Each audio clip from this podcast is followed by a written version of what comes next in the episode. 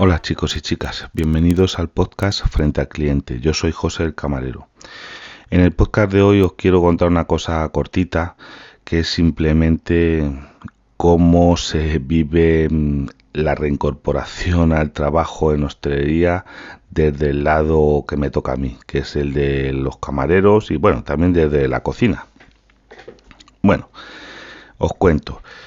Eh, la cosita muy floja, muy floja porque yo he visto en algunos sitios que sí, que terrazas, no sé qué, todo lleno, pero eso yo lo achaco a cosas como que, claro, si hay en un sitio 10 bares y realmente terraza a lo mejor no tienen todos, tienen dos, pues claro, la gente que quiere volver eh, por la novedad, por el aburrimiento, por el X, va a volver a esas terrazas, pero no hay yo creo, ánimo todavía de, de volver al, a los bares, la verdad.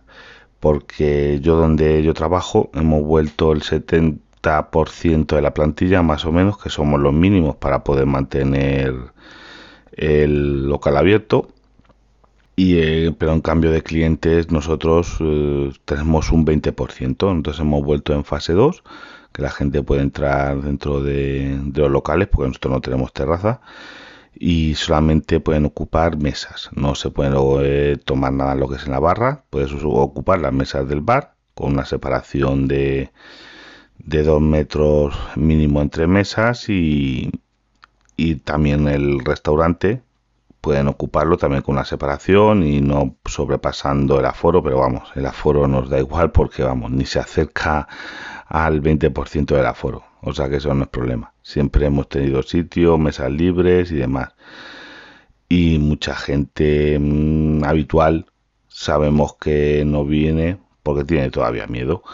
Nosotros, por ejemplo, había un grupo de una gente que trabaja en una fábrica que venía a comer todos los días al menú y mm, quedan tres y viene uno y le decimos, oye, ¿qué tal tu compañero? No sé qué, es que están trabajando o algo y no vienen. Dice, no, no, no, nosotros no hemos trabajado, nosotros en la fábrica trabajamos presencialmente, pero mis compañeros es que tienen miedo y de momento no van a venir a comer. Oye, es respetable, es respetable y oye, el miedo es libre y, y yo lo entiendo, la verdad. Luego tienes eh, la gente cómo se comporta hay el 98% de la gente, muy bien, entran, tienen gel desinfectante, máquinas automáticas para que lo dispense incluso, en todas las puertas, en los baños y demás.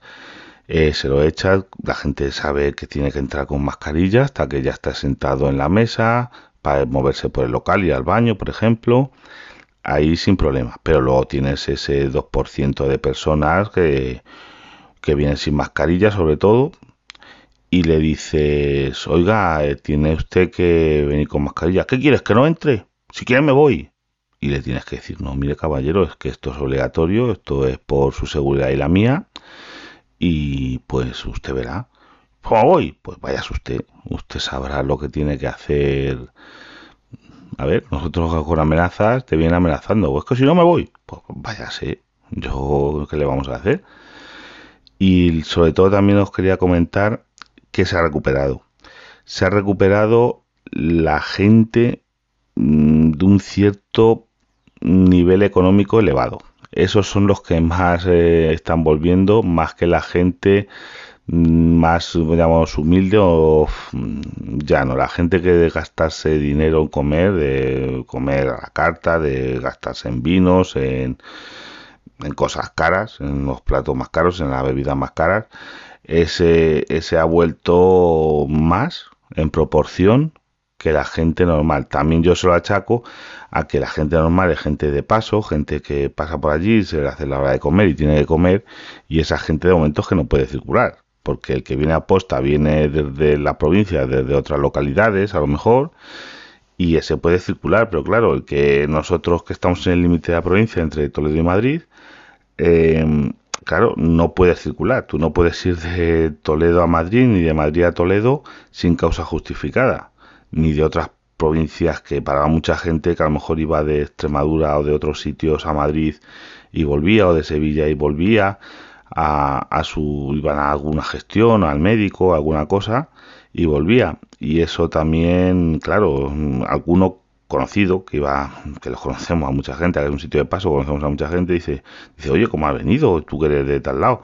Dice, no, no, mira, llevo cinco papeles, que me han hecho tres controles, porque os digo, aquí justo al lado nuestro están haciendo controles de autovía, día sí, día también, sobre todo los fines de semana, los viernes y sábados de salida y los domingos de vuelta, para cazar a la gente que se salta al confinamiento en su provincia, que hay muchos, ¿eh? también lo digo, hay gente que te cuenta cosas como, no, yo me he ido por tal carretera, por los pantanos, por tal pueblecito que por ahí, no sé qué, he hecho una ruta de no sé qué para evitar la autovía y así me salto el control. Digo, pues, pues qué bien, qué bonito, pero ¿qué le vas a hacer? Bueno, pues nada, que quería comentaros este pequeñito podcast. Ah, bueno, también otra cosa. Al día siguiente de, abril ya tuvimos una mm, auditoría de sanidad. Digo, hombre, casualidad.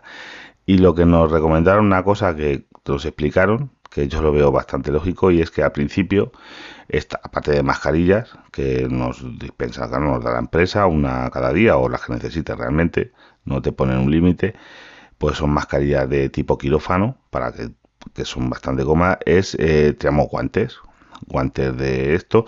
Y nos ha dicho la auditoría de sanidad que mira que los guantes están muy bien por imagen pero que son una guardería que es mucho más mm, eh, higiénico.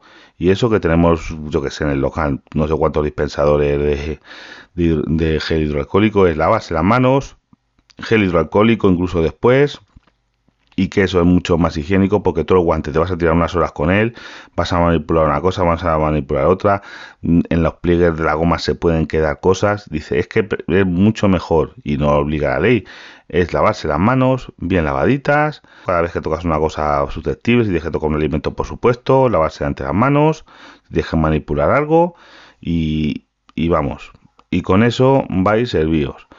Y la mascarilla sí, bien puesta, tapando la nariz, cada X tiempo cambiarte las mascarillas cuando se humedecen o lo que sea.